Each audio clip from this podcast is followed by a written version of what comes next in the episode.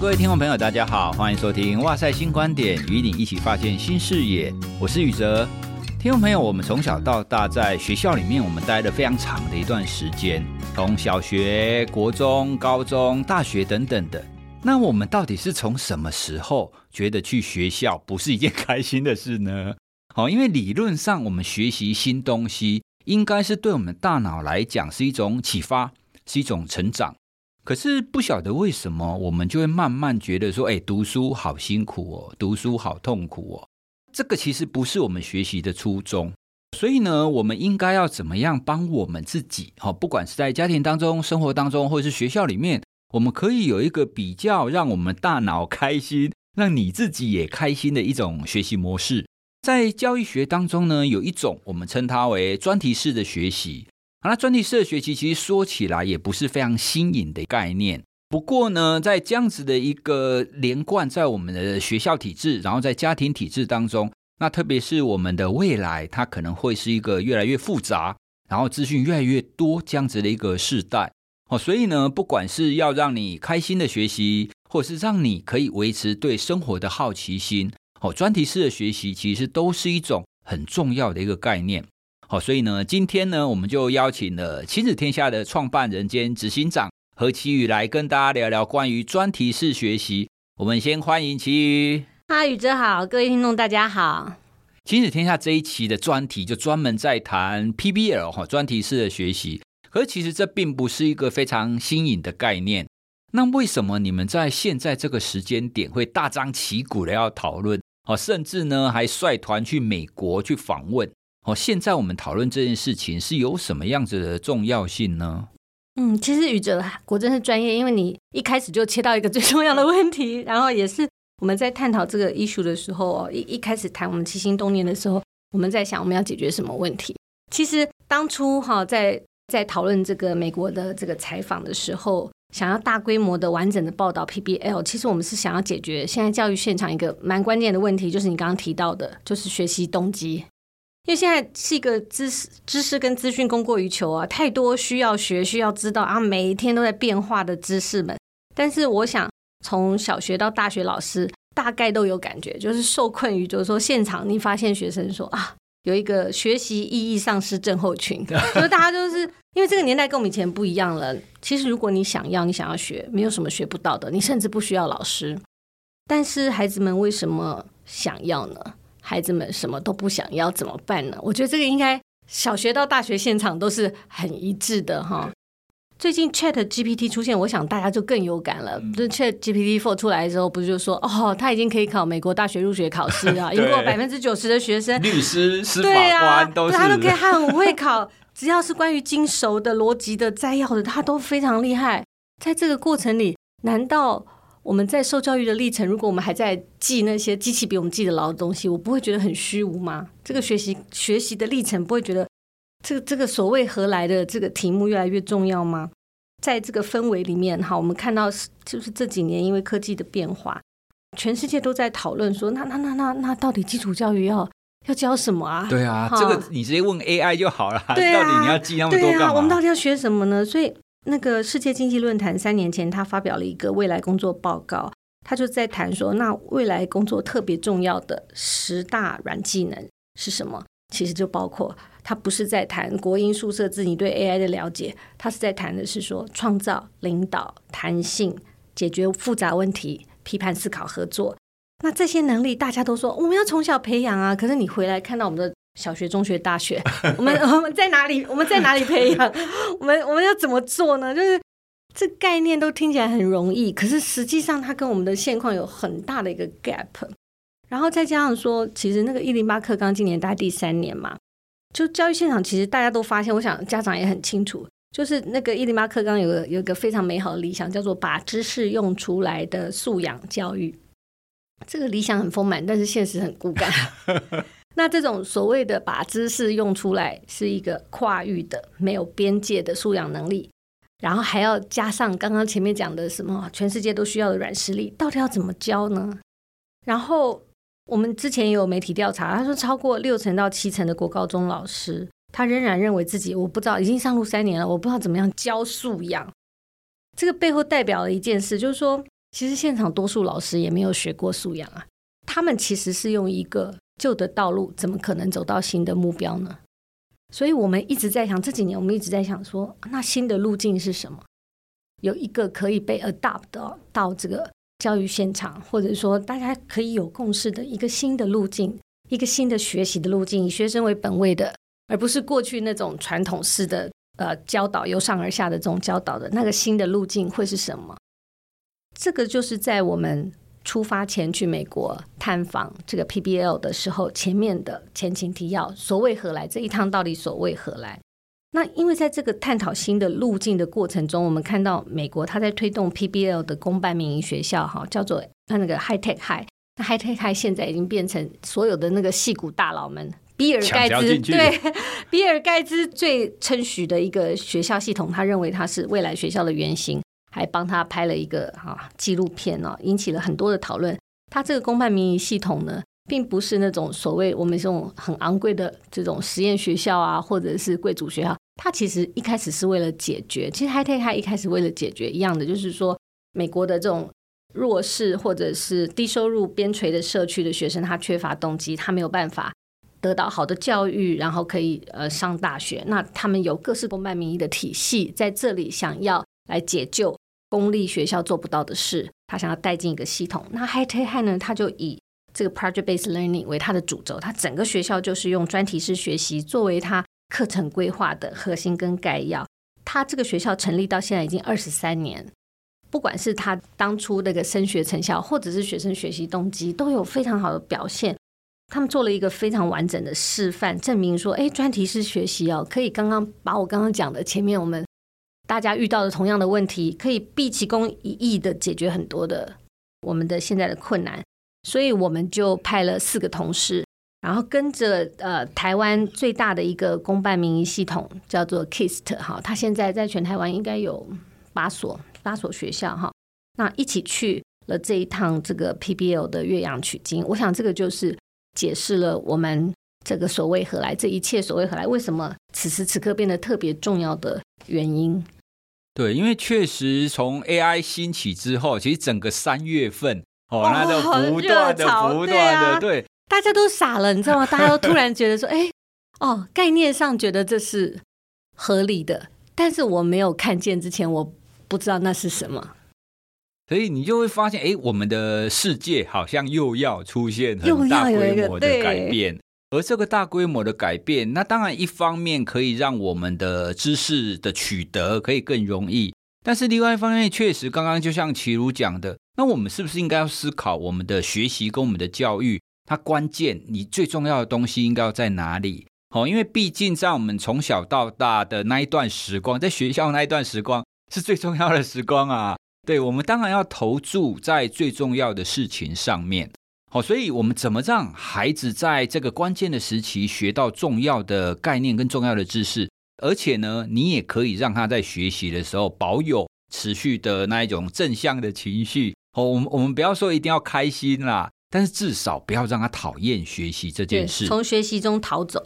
对，嗯、那听起来专题式学习好像是一种可以讨论来解决我们现在教育方法的一个概念。但是呢，其余可不可以跟我们稍微解释一下？因为这种专题式学习听起来好像就是让学生在课程当中。叫他做一个报告啊，做一个小组讨论啊之类的。那这个在很多学校其实都有类似的做法哦。所以你们看到的专题式学习哈，跟一般在学校里面叫学生做作业哦，它大致上有什么差别呢？其实那个呃，世界各地都有，在它课纲里面都有很类似的这种教学取径。有的叫，譬如说芬兰，它叫 phenomenon base，就是说叫做现象式的学习。然后，或者是说，早先我想，那个宇哲刚刚有提到，我们叫做 problem-based learning，就是从解决问题开始。那其实专题是学习啊，我们在杂志里面有分析了六个核心的内涵。但是，一个完整的 PBL，它最重要、最重要的一个核心，就是让学生借由主动参与真实世界相关以及对个人有意义的专题。那在这个过程中获取他应该可以得到的知识或者技能或者是态度，所以他其实一个理想上 problem-based learning 的教学现场，它有第一个翻转，就是说它的那个重心是以学生为本体的，而不是以老师为本体的。那所谓的专题，并不是为了比赛，而不是点缀，也不是一个呃课程到最后的一个作业。我想我们在台湾比较常看见的，就是说哦，这个课程前面大部分还是讲述，还是纸笔考试，但是呃老师发了佛心，就开了一个 开一个小专题，说哦，那你学期结束的时候，大家可以做一个这样的小专题。它的概念是倒过来的，它的概念是说，这个整个课程的目标是为了完成这个专题，专题是这个课程的主轴。然后这个专题其实是，当我们在讨论这个 PBL 的核心定义的时候，呃，很多专家学者在讨论它最重要的一件事情。如果它是一个以学生为中心，那它的发起点就是学生，它不是由老师 assign 的。这个 project 的发起点是学生真的感到有意义，所以他才可以 engage 嘛。我们刚刚讲到学习动机，他学习动机很重要的一件事情是我参与在其中，我有决定权。我们在谈到这个 P P L 的定义的时候，有六个蛮重要的事。第一个就是说，它其实需要有知识的挑战跟成就啊，那不只是一个佛放。比如说，不能太简单，哎，不能太简单。举例来说，我我觉得小学小学学小学学生一定会遇到说，哦，那个什么元宵节要吃汤圆，大家来做汤圆，这个不是 project based learning，那没有你你里面没有设计呃知识的挑战.或者是对自己来说，他要去解决一个我现在觉得困难。我现在不知道，但是我想要知道的那个，他们叫学习的 jump。第二个事情就是我们刚刚讲的，你要连接真实，连接真实的意思是它让学生感觉有意义。那第三个部分就是说，它是 project-based learning 里面一个很重要的成分，我觉得对学生也非常有意义，就是公开发表。大家最常挑战 project-based learning 就是说，哎，那我怎么评量学生有没有做好？那他打混怎么办？我怎么知道他有没有学到？那其实公开发表是一个非常重要，而且对学生来讲非常有意义的学习里程碑。可是非常恐怖，对，非常恐怖。对，可是我就觉得，真的公开发表对于学生来说，他可以一次学到很多事情啊，对不对？他怎么样把他学到的事情综合整理出来，呈现给在场的不管是哪些 stakeholder 听？因为在美国的很多的公开发表，因为他们要去解决一些社区的问题，他们都会邀请社区相关的 stakeholder 进来，不管是家长啊，或者社区什么。啊，邻里的这种负责人呐、好关键的这些受影响的人，他们会进来，因为这个公开发表让学生觉得它的意义感是很强的，它是有连结度的。那公开发表的历程也训练学生所谓的刚刚一些软实力，对不对？比如说你怎么听 work，然后你怎么表述，你怎么样理解同理心，比如说你怎么理解别人能能不能听得懂，听得懂会有兴趣。嗯其实这是我自己觉得公开发表是一个非常对孩子们他会觉得很 exciting，也觉得很有挑战的一个学习历程。那第四个部分是 team work，project-based learning 一定不是自己自己自己完成，自己在这个这个一个房间内写完的。所以 team work 这个 team work 的过程非常的重要，还有 team work 的学习。第五个部分，其实我觉得哈，我们每个人这是都。未来工作非常需要的一种技能，可是我们在学学校里面很少很少牵涉，就是所谓的专案管理的技能。时间呐、啊，你怎么啊？你怎么确定你你什么时候要完成什么？你怎么做一个计划？你怎么跟别人分工？这些专案管理技能其实是 project-based learning 这个教学里面需要老师带领的学生去体验这个历程，然后学习这样的一些工具跟技巧。那第六个部分就是说，project-based learning 一定要有反思学习的部分。就是说，在这个专题中，重点不是你那个专题的结果成品做的怎么样，像科展一样，科展最重要为人诟病的就是说它是资优生之间的一个竞赛，最重要的是那个名次。可是不是 project-based learning 最重要的是说，你在这个历程中你学到什么，那个反思才是一个好的 PBL 需要完成的一件事情。因为我们讲讲成长型思维啊，讲真的学习和学到比那个最重要的成果是什么重要。那这个是我觉得我们在谈一个完整的 project-based learning 里面需要有的几个重要的 element。哎，其余刚刚提的这六个项目啊，我就突然想起我以前念五专的时候，我们最后要毕业的时候做的那个专题，听起来我好像我们当时做的那个专题就符合你刚刚讲的专题式学习。因为第一个一刚开始老师只是跟我们讲说，好，你们要去解决一个问题哦，可要解决什么问题，你们自己去找。我不会跟你说你要解决什么问题。我这个老师很先进呢，他这是 design thinking 设计思考的概念。对，所以我们那个时候啊，花了很多的时间去找我们到底要解决什么问题，因为这个其实是非常困难的一件事。因为我们从小到大，我们都一直在学习老师教我们的东西啊。那一旦他放给我们说：“哦，好，我要解决问题，问题在哪里？”对，问题在哪里？对，所以我们当时花了很多的时间去找问题。那也确实，我们找到了问题，我们要解决这个问题。其实那个东西我们都不会。我们甚至为了要做那一个专题啊，我去学了一个全新的一个电脑语言。而且我也不是去找老师学，老师也跟我们说：“啊，这个我不会特地教你们哦。”你要干嘛？你要自己想办法去解决。然后我们的公开发表呢，其实也没有在比名次，因为我们班级每一组大家做的东西不太一样。好像我们当时其实做了一个感应式的停车场管理系统，那别组呢，其实做一个触控式荧幕，因为当时其实还没有触控式荧幕，那大概是二十多年前的事。哦，所以我们每一组都做不一样的东西。我印象很深刻，我们最后在发表的时候，其实我们每一组的同学都在赞叹别组的时候，哇，原来你们可以用这种方法来解决这个问题哦。所以其实我们那个时候最后的发表，我们都在有点像是在彼此的佩服，因为很多东西都是我们当时不会想到的哦，包含是问题，包含是我们的解决方法。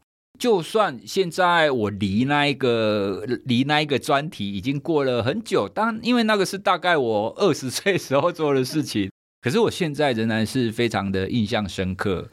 我觉得刚刚宇哲这个分享里面就很具体的凸显了一个好的 project-based learning 里面有一个两个很重要的转折。第一个是老师的心态，你看这个老师说他不会，因为你的专题有这么多元，我怎么可能 什么都会，对不对？然后都要教你们，而是。鼓励你们自学，你们自己去发展你们自己想要解决的问题，然后学习到你们要解决问题的技巧。所以我觉得老师的心态可以放下，老师跟学生一起学习跟探索，是比老师什么都会要重要的。对。那第二个，刚刚宇哲讲的这个过程里，我觉得是很大的不一样，就是说学生之间不是一个竞赛，不是一个你赢我输。你生我死哈，你第一名我就没办法了。这样的一个竞赛型的学习，而是一个共同成长的学习。那这个是我们在现在这个社会环境氛围里面非常需要的。如果我们还是那种单一直线的，就是一个跑道，你第一名我就只能第二名。我觉得我们来不及因应现在这个时代的发展。宇哲已经二十年都还记得，就就代表说，哎，这个学习是有意义的啊。对，没有错。不然我们现在记得什么什么方程式，我现在完全忘记了。而且我也要呼应其余刚刚讲的，其实这个学习的关键不在于我到底懂了学的这个程式语言，或者是我懂了怎么解决它。因为事实上，现在我当时用那个程式语言其实也没落了，现在也不再用了。但是我非常清楚我的一个成长是，哦，原来我是可以自己从零开始，然后解决一个问题。那这个程式语言虽然老师没教，但是只要我愿意，我是可以自己学会。然后来解决我想要解决的这个问题，就是那个学得会的信心很重要。哎，这个自我效能其实是非常重要的。因为像现在我的孩子虽然小学二年级而已，不过他有的时候难免会出现说：“哎，这个没有教，这个我不会。”我们应该要在孩子不会的时候，你就帮他做吗？哎，其实不是。在这个时候呢，你可以陪着他，然后一起试看看，说：“哎，不会，那我们应该要怎么解决？”对，所以其实我觉得在教育当中，如果我们可以有多一点这种专题式的学习的话，确实会对学生哦会有非常大的一个注意啦。嗯，就自我效能感提升。哦，对，这个注意绝对不会是知识面的。对，哦，像刚刚琦瑜讲的那几个面向，哈，你怎么去做专案管理？老实说，其实我们当时在做的时候，我们的想象的目标一定是非常顶尖一百分的状态。但是呢，我们要发表的时间就就在那边嘛。我们要怎么样在这个时间的前面做出一个合理期望的设定，对，对不对？对、啊，至少要达到八十分，这很务实啊。对，对嗯、所以这个东西你真的你没有去做过，你不会知道。哇靠，这种难度原来那么高啊！对呀、啊，哎，你可能就只会想到哇，我要达到一百分的状态。哎，所以这这一些其实才是我们做一个专题式学习。会带给我们一个最重要的一个收获。话又说回来啊，讲的这么美好，就像琦瑜刚刚讲的，哎，这个美好，那但是现实很骨感啊。对啊，我相信老师们不做，他也不是老师们懒惰，哦，老师们可能也是非常的压力很大，他们平常都要面临那么多的行政事务。像我就看你们这一期的内容当中，国外他们做 PBL 老师，他们是专职做教学，他们就不需要承担什么其他的行政杂务，甚至还有人来协助他们做这个课程的设计嘛。所以台湾的老师可能就会觉得很委屈啊，说我并不是不愿意做啊，但是我还要做很多其他的事。对呀、啊，我还要处理家长啊，啊我还要。然后家长会每天说：“哦，你做这个东西，他有没有学到啊？”什么？那其余从你们的角度，你们有看到就是这样子专题式学习在台湾没有办法很大鸣大放，或者是很盛开的这样子的一个问题点在哪边，以及我们可以怎么样跨出第一步呢？老师们需要时间，然后现在整个台湾的教育现场里有太多要融入、想要孩子学东西。譬如说，你看现在在推的双语国有没有？对啊，对，所有学校都变双语学校，哦、音乐也要用双语教，体育体育也要用双语教。所有这个社会认为重要的事，通通希望中小学可以学。可是，就像我们刚刚一开始讲的，要学的事真的太多了，可是学生没有动机，这是最惨的。你老师忙的每天忙团团转，可是学生没有兴趣。另外一方面，我也会觉得实际上的困难是老师太习惯教，我们应该把那个重点还是放在学生是怎么学的，学生有没有学到。那老师太想教这件事情，他用了太多的时间。因为专题式学习这整个概念哈，不仅仅是技法。那我们刚一开始写这个 PBL 的时候，我们也跟教育圈的老师讨论过，有一些教授。他们就觉得说，嗯，这个这个这个只是个教学法嘛，就是个教学法，就是呃，一个老师可以用十种教学法融融合啊，达成他的教学目标就好了。你不一定要独尊某一种教学法，我觉得也没有错。但我自己觉得受这个 PBL 吸引，就像我们刚刚一直谈到，就是说，因为这个时代越来越重要，是因为 PBL 里面有一些核心，它的 mindset 要改变，老师的那个 mindset 改变过来，其实 PBL 的教学技法跟工具并不那么难。第一个 message 就是我刚刚讲的，就像宇哲刚刚讲的说，说老师是可以不会的，老师可以不会这件事情，而且老师承认他不会，还有老师跟着学生一起探索跟学习，他的角色从一个权威的教学者、知识的万能王，他要变成一个陪伴者，而且他要变成一个跟哎孩子或者跟这学生视角一样的好奇的人，那样的一个陪伴者是至关紧要的。第一个这个 mindset 就是老师可以跨出去的第一步，可以接纳。孩子们在提出各式各样的问题的时候，你可以跟他一起产生好奇，然后引导他的探索，然后跟他一起学习。那我觉得这一步跨出去，后面那些都简单了，你知道？但是这一步跨出去，就是对大家的帮助就很大。那我们有机会可以呃，让孩子有一点空间，发展出他想要的提问，他想做的事，让学生自己展开自己学习历程的第一步。就是我想学什么，我为什么要学？这个事情是我觉得在 PBL 里面最难，但是却是至关紧要的第一步。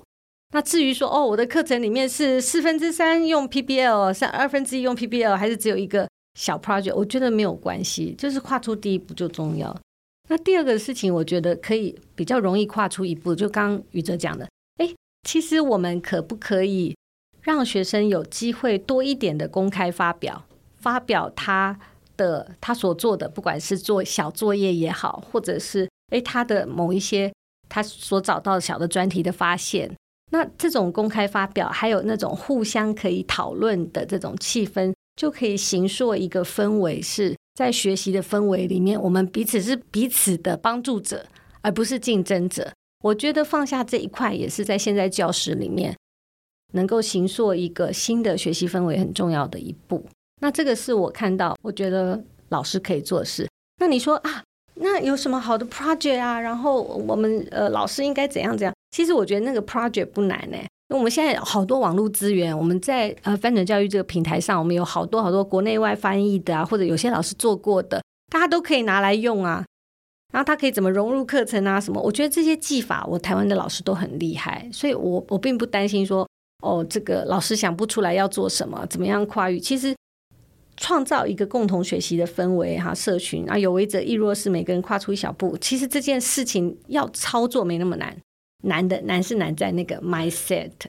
我们自己去那个海推海看，我虽然没有到现场，但是我看他们拍摄影片回来，我们有做一个影片在 YouTube 上，我觉得一个好有趣的 project。然后我们有做了一个比较哈，他就是我们同时拍摄了一个五年级孩子们的福利的课程的教学课程。然后因为海推海那个学校在那个圣地亚哥海边嘛，教福利的这个老师他就做了一个 PBL 的课程计划，就是年终的评量就是每一组小孩哈。要自己用纸箱做出一只船，然后在海上能够停留两分钟没有沉下去 就 pass 了。然后，但这个过程并不是说，哎，只有这样一个 project，而是它是有一个很长串的学习历程。它第一步是说，哎，他带着孩子们去看那个海港，看各式各样的船。那孩子们可以 summarize 他们的发现，譬如说，哎，为什么有这种船，有那种船？然后船的形状跟它的浮力和它的功能到底有什么相关性？然后他前面就教他们说：“那你们自己试试看，用小船折纸船试试看。先折折纸船试试，把你们观察到的一些船的主要的结构，然后在那个脸盆里面试试看哪一组好做出来的小船可以浮得更久。我觉得这个过程到最后，那你知道那个其实这是一个学习评量，对不对？可是哇，每个孩子都好兴奋。然后你这我们拍摄那个现场，那个孩子们要下海去。”验证说他最后做的大的纸箱船，因为一组好像不知道两个人还是三个人，他要撑住他们，然后在那边撑住两分钟，不要沉下去。他们沉下去之后，也不是说啊那你就 fail，而是说哎形成一个团体的氛围，说哎为什么那艘船他这样做可以可以浮那么久？然后哦他这个好酷，就像你刚刚讲了，哇每一个人都可以看彼此很不一样的这种奥普。那我觉得像类似这样的 project 都很让人印象深刻。可是我觉得难都不难，在那个 project 设计，你也可以学回去啊。呃，我们自己翻转教育平台上有个专辑啊，我同事他们就做了一个 VS 哦，你就说怎么样学福利比较有趣，然后他们就拿了一张同样小学的这个考卷，这个小学怎么考福利呢？他就写了三题是非题的，第一题叫做把石头做的船丢到水里会沉下去水底，所以石头并没有受到浮力的作用，圈还是叉？那你说？这个对学生来讲很抽象，而且很没有意义感。可是如果我转化成说，在这个过程历程里面，他是自己动手做，他是体验到的，那他对浮力的理解就是比这种所谓纸笔考试更深度。所以刚刚回到宇哲讲的说，那我们老师怎么跨出第一步？我觉得老师跨出第一步的方式，可以不一定想说我一定要很完整跟很完美，我可以部分部分的，我可以从心态的改变。用孩子的视角，跟孩子一起展开这个好奇跟探索的历程，又或者是我可以有一小部分的专题设计，然后让小孩能够做公开发表，让小孩能够做他自己觉得有意义的，在你这个学科领域范围里面找一个他自己觉得有意义的 project 去探测、去实践。然后你说做的好不好？其实没有什么好不好，开始就会进步，开始就会往前走，然后开始就会慢慢优化。这个是我觉得学校可以开始做的事。其实刚刚讲的第一点，我自己也非常有感。我以前在教书的时候，其实我觉得老师很容易会有一种惯性，其实也不是我们故意要挑剔学生，因为我们从小到大我们的学习，老师本来就比较倾向于站在上位或权威者的角色哦，所以有的时候学生跟我们提意见，我们会很直觉用我们现有的知识，或者说，哎，这个不可行，或者是这个怎么样。或者是我们会很直觉的叫学生说：“哦，你应该去做什么？”当然，我们的出发点会觉得说：“哦，你不要花那么多时间去尝试错误。”但是呢，我觉得这又会出现另外一种可能性。当然，第一个，我们一定是对的吗？诶，其实不见得。对，那第二个，其实学生去尝试错误，或者是学生去就现有这些工具去做发想，这个反而是另外一种让他们学习的一个机会。老师们试着去调整自己的心态，先不要直接的反驳学生，或去跟学生说：“哎，你应该要做什么？”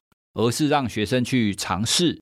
因为呢，其实有的时候学生所尝试出来的结果，你反而会非常的惊艳。第二个，我也觉得非常有感的是，因为刚刚我们有提到说 PBL 它符合六个项目嘛。好，那如果你要开始做，哎，其实也真的你不用一次满足这六个，对，一次完美。其实比较简单的，比方说当中有一个公开发表。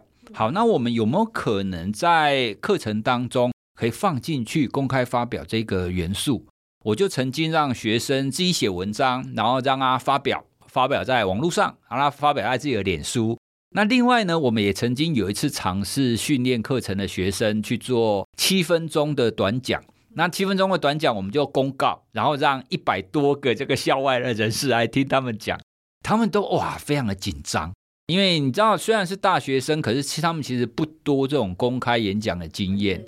可是他们做完以后，他们就会觉得说，哇，这真的是他在这几年当中上的非常印象深刻的一门课。对，所以其实如果我们可以试着调整一下心态，然后把其中的一两个元素，我们先放进去。哦，那慢慢慢慢的前进，其实 PBL 没有那么困难。最后，其实我们来聊一下，刚刚我们都在讲学校嘛，在讲老师，可是我们听众当中其实有很多可能是家长啊。那这种 PBL 有没有什么样子的情境，是我们可以让家长跟孩子，或者是我们在生活当中哦，就算我没有孩子，可是呢，我可不可以自己也来做这种专题式的学习的概念呢？当然，我们杂志有写一些原理原则啊，包括说哦，家长要打破那种呃，看见 PBL，看见 project 就觉得说啊，这样他会不会学不够，哈哈，学不到，然后这种迷思，那他可以鼓励老师去完成这个尝试。但我我其实哦，我真心看到这些的时候，我都觉得说最重要的是哈，就家长不要太能干，因为 你知道吗？台湾家长真的，台湾家长尤其是对教育重视的家长，真的都很能干。然后我们曾经，譬如说，我们以前做过一些什么比赛或者募集，但是你这一看就知道是家长做的，嗯、就是家长会太太积极，跟 太，太注重孩子表现的结果，对，太太投入。你知道我们在天母有一个很大的 event 啊，就是每年万圣节的那个扮装嘛，哈、嗯，哇，我觉得那个那个扮装真的 每一年越来越专业，像是一个比赛一样，一样哎，对，可是他其实本来只是一个孩子的。就是一个活动或游戏，然后后来变成一个 竞逐，我就觉得军备竞赛，军备竞赛。所以每年万圣节的时候，妈妈们每一个妈妈们都说：“哦，压力好大，学校又要游行了，学校都要 看每个小孩到底穿什么，你知道？”所以我 我自己我自己觉得啦，我是我是觉得说，其实如果所谓的在家也能 PBL 的概念哦，就是回回到我觉得家长可以做的事，我反而觉得说那种呵护孩子的好奇心和。呵护孩子的我能感非常重要，那就是他可以做，你相信他可以做，然后、呃、相信他做得到。我觉得这反而是台湾家长哈一个 一个坎。我我讲一下我自己的失败案例，或者说我自己的学习。我小孩现在已经大学了，可是他小时候哦，那我我看他长大历程，他真的是一个怪咖。譬如说，他会突然之间对某一个主题跟学校无关的一些主题非常非常感兴趣。在国中的时候，他想做一件事，我那我印象非常深刻。当时我们在做那个 Maker，国外的 Maker，他自己本身对这个很有兴趣。他就是在国外看到当时那个 3D 印表机刚发展起来，可以把你设计的东西用印表机印成一个立体化的这种哈成果，他非常的惊艳。然后台湾那时候还没有很多所谓 3D 印表机还没有普及，那他那时候就很激动的跟他们学校的那个老师校长就说。他觉得学校与其哈花钱去装潢什么灯啊什么，不如来买一台三 D 印表机。他学校那时候没有人知道三 D 印表机是什么，你知道？然后校长就质疑他说：“你讲这个哈，重点不是买，因为买很容易，但是买了谁要用？大家都不会用啊。”他说：“那你写一个 proposal，你去说服一位老师，他愿意用三 D 印表机发展课程，那学校证明学校有办法用到，我们再来谈采购。”哦，他真的是一个很激动的人呢，就是每个老师他就去跟他一直讲。可是那时候大部分老师不知道什么叫三 D 印表机，而且对这个事情没有兴趣。他跟学校的学习脉络不一样，国中课程又很重嘛。然后他呢，他自己写一个 proposal 去 study 国外各种三 D 印表机机能啊、价钱，然后 pro and con 好处坏处。然后我那时候非常生气，因为他国中功课很重，然后他就他又慢郎中写的很慢，我就跟他说。你不要这么麻烦，学校在敷衍你，你不要做这个事情。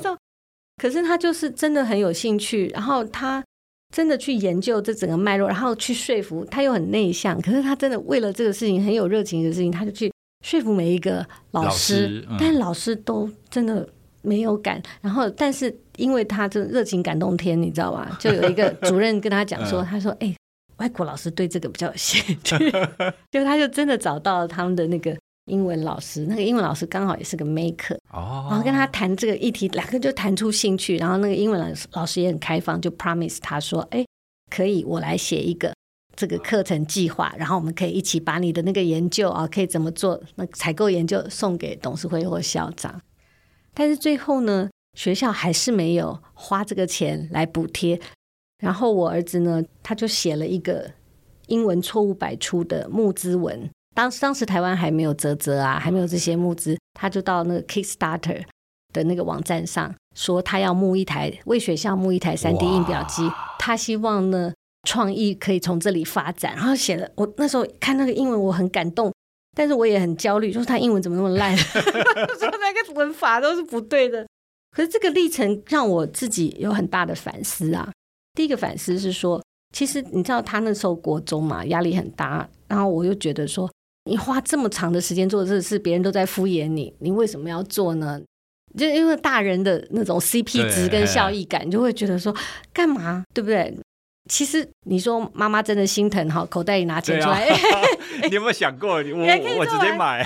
可是我就觉得那个也不好，嗯，就是就剥夺了他对这整个事情。你看他那个研究啊，他去说服大家哈。减少了他这个学习的历程，但我又一方面也很担心，说，哎，他这个时就像我讲嘛，说爸爸妈妈都很担心 project-based learning 很会不会浪费时间，会没有学到东西，会不会在现在现有的这个教学体制里面变成是一个很很很两难的哈 CP 值很低的投入。然后后来真的募到了一个 3D 印表机，然后学校更好笑的是，学校后来还把这台 3D 印表机跟那个老师的课程。当成学校宣传自己特色课程的课程影片，还拍成一个影片这样。但是在他在学校的那段期间，这个过程没能完成，他毕业了。可是后来他妹妹就上到了这堂课，然后做出了这个，就是他们有一个呃创意设计课，就是用了这台三 D 印表机，变成他妹妹可以获利的一个哈特色课程。我觉得这个历程对他来讲，那个我能感跟自信心，觉得我可以解决一个问题，然后觉得说对。我看见的问题的确是个问题，我看见的解决方案也的确可以成就某些事。那个阶梯式的那种我能感的那种跃进，这是非常非常难得的一个学习历程。所以你说回到家长，我自己回来看，第一个是我觉得那个家长可以把手放开，然后呵护孩子的好奇心跟向往，然后鼓励他，当他开始有探索的欲望的时候。鼓励他往他想要探索的方向前进，然后放下那个 CP 值，还有那种成效，以及那个有没有用这样的焦虑感，这是我自己学到的啦，也跟大家分享。你会发现，其实奇遇刚刚分享的例子啊，我们应该都会有一个共同的想法，就是虽然他的孩子在当时他可能花了很多的时间。他也可能因为要做这个 project，哈，要为了要采购这个 3D 列表机，他没有太多的时间去可能去顾好他的课业。可是呢，我们应该都可以接受，他因为做了这件事情，对他以后他的整个的成长，对他以后自己对自己的信心等等的，他会有非常大的一个启发跟成长。